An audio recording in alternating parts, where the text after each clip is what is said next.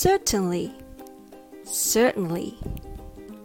Certainly means definitely, surely, or unquestionably.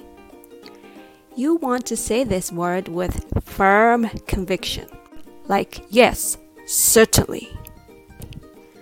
Also, it's certainly important to learn how to say this word right.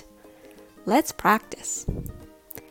Certainly has three syllables.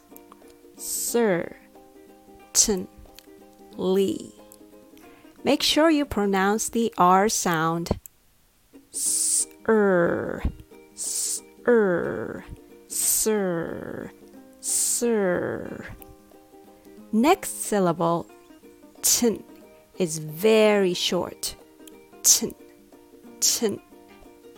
Certain, certain. And you can just add Lee at the end. Certainly, certainly.